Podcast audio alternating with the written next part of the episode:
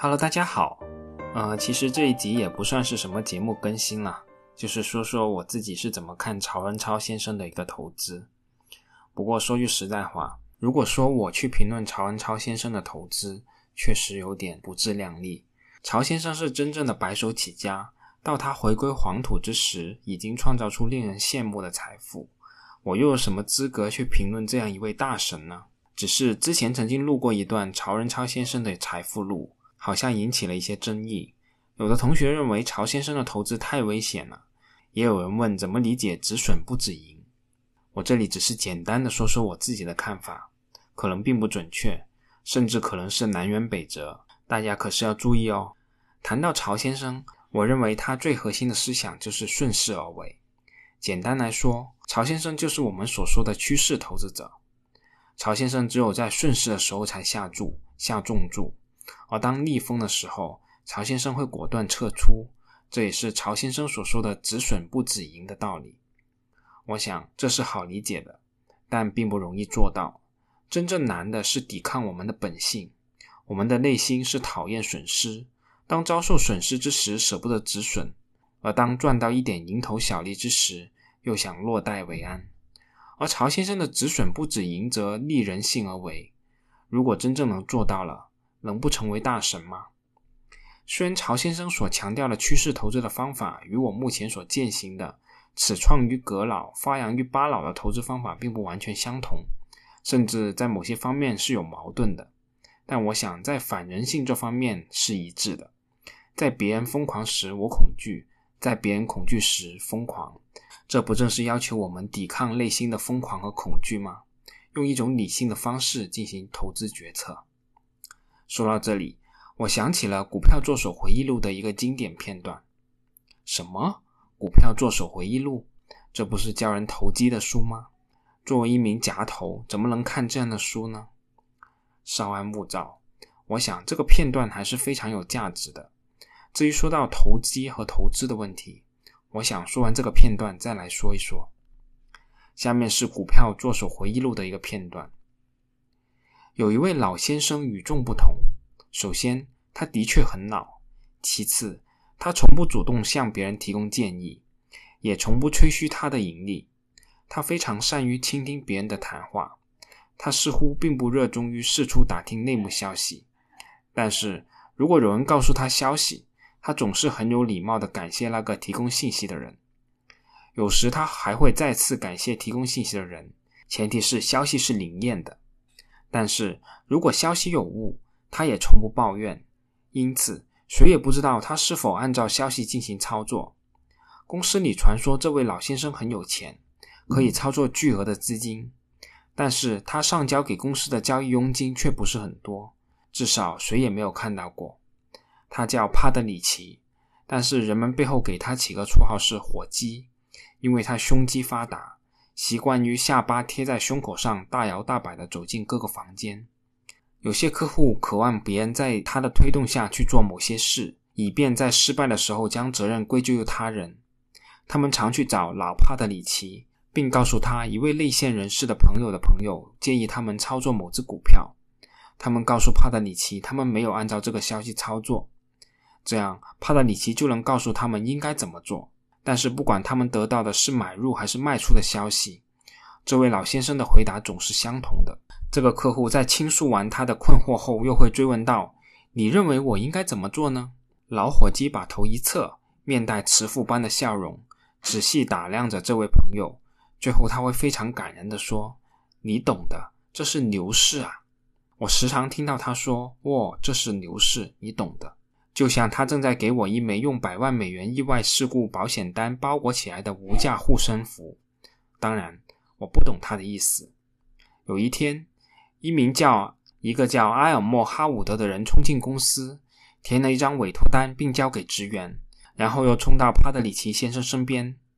当时，帕特里奇正在很有礼貌地听约翰·范宁的故事。他无意中听到基恩给他的一个经纪人下单。约翰也跟进买入一百股，结果他只赚了三个点的小利润。就在他卖出这个股票以后，该股在三天之内就涨了二十四个点。这至少是约翰第四次告诉帕德里奇这个悲剧了。但是老伙计只是同情的笑了笑，就好像他第一次听到这个悲剧一样。艾尔默快步走向老人，他连一句抱歉的话都没有和约翰·范宁说，就告诉老伙计：“帕特里奇先生，我刚刚卖掉了我的克莱曼汽车公司的股票。我的朋友说股市应该有一个调整，那么我们就能以更低的价位买回来。所以你最好跟着我做，前提是你还没有抛掉的话。”艾尔默疑惑地看着老伙计，自己曾经告知他买入这只只有内部消息的股票。这些业余或者免费提供内幕消息的人总是认为，即使他尚未得知内幕消息准确与否，得到消息的人理应对消息提供人心存感恩之心。没错，哈伍德先生，我还拿着那只股票。当然了，老伙计感激地说道：“那现在就是你落袋为安的时候了。然后在下一次下跌中再进场买回来。”艾尔默说道。就像他刚刚为老先生填写完存款单一样，因为没能在受贿者脸上看到热切感激之色，艾尔默接着说：“我刚刚卖掉了我所有的股票。从他的言谈举止上看，就算保守估计的话，他至少卖掉了一万股。”但是帕德里奇先生抱歉地摇了摇头，然后抱怨道：“不，不，我不能这样干。”“什么？”艾尔默叫道。“我就是不能卖。”帕特里奇先生说。他感到十分的为难。难道不是我给你消息叫你买的吗？你给了，艾默先生，而且我非常感激你。我真的非常感激你，先生。但是，等等，让我说，难道那只股票在十天内没有上涨七个点吗？是涨了。我非常感谢你，我的好兄弟。但是我不能卖掉这只股票。你不能？艾尔默问道。不，我不能。为什么不能？艾尔默靠得更近了，因为这是牛市啊！老先生说的好像他给出了一个很详细的解释。好吧，艾尔默说道，因为失望，他看上去有些懊恼。我和你一样都知道这是牛市，但是你最好先把股票抛掉，然后在回调的时候再买回来，你可以摊低你的成本。我的好兄弟，老帕的里奇非常痛苦地说：“我的好兄弟。”如果我现在卖掉了这只股票，我就会失去我的头寸。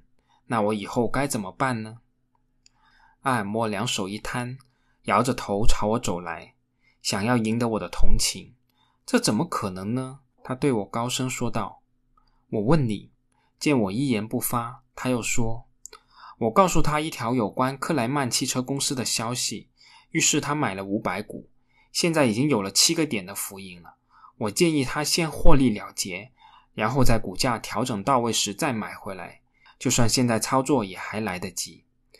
当我告诉他时，你知道他说什么？他说：“如果卖了这只股票，他就会失业。”你听懂了吗？对不起，哈伍德先生，我没说我会失业。老伙计插嘴说：“我说我会失去我的头寸。”当你到了我这把年纪，并像我一样经历了无数次牛熊交替之后，你就会知道，任何人都无法承受失去头寸之伤，甚至连洛克菲勒都承受不了这种损失。我当然希望这只股票能够回调，这样你就能够以很低的价格买回你的股票，先生。但我只能根据我自己多年的经验来交易，为此我曾付出了高昂的代价。我不想再交第二次学费了。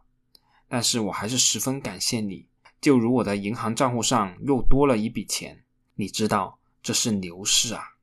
然后老伙计大摇大摆的走了，留下了一脸迷茫的埃尔默。直到我开始反思自己多次看准大盘趋势却没能赚足应该赚的钱的原因，我才发现老帕德里奇先生的话对我有多么的重要。我越深入研究，就越发觉得老先生才智过人。他年轻时显然因为同样的错误而吃过苦头，所以知道自己的人性弱点。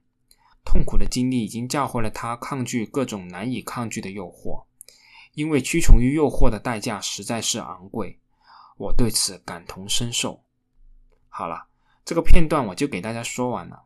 我想用这个片段就足以回答一开始提出的那个问题了。